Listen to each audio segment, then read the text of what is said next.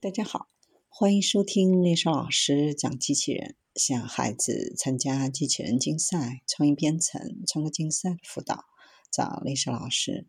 欢迎添加微信号幺五三五三五九二零六八，或搜索钉钉群三五三二八四三。今天丽莎老师给大家分享的是新型软体机器人，通过吸收空气、水汽凝结成滴。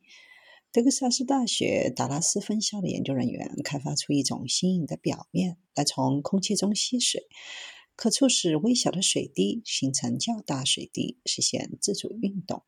当研究人员将微滴水放在液体润滑剂的表面，这些微滴会在没有外力的情况下，推动自己沿着油状斜坡爬升到较大的液滴当中。该弯月形液面由较大的液滴周围的润滑剂形成。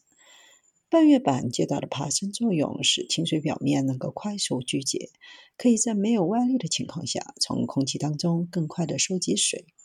如果没有这种现象，液滴太小，根本就没有办法收集。亲水性 slip 表面的微滴水推动自身，在没有外力的情况下，沿着油状斜坡可以爬到较大的液滴当中。目前仍然有很多人生活在淡水短缺的地区。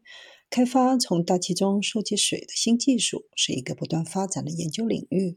每年有至少四十亿人生活在淡水严重短缺的地区，至少一个月。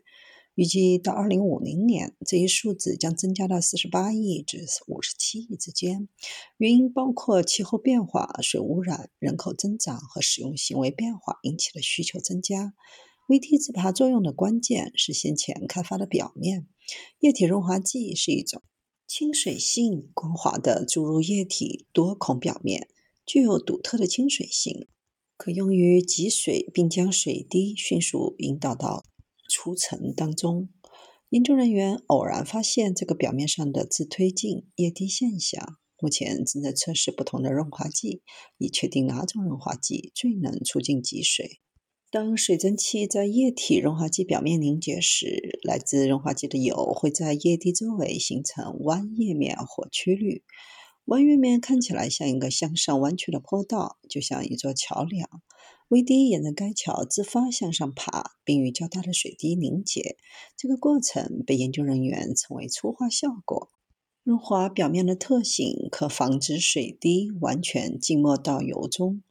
油液弯叶面像一座桥梁，因此油滴可以爬上它。小液滴会自动寻找较大的液滴，在通过桥后将它们连接，便合二为一。当微小的水滴从冷却表面的空气中凝结时，为了防止进一步凝结的热胀，通过快速收集水滴，粗滑的水滴有助于清洁表面，形成新的水滴，能够更快、更有效地进行水收集。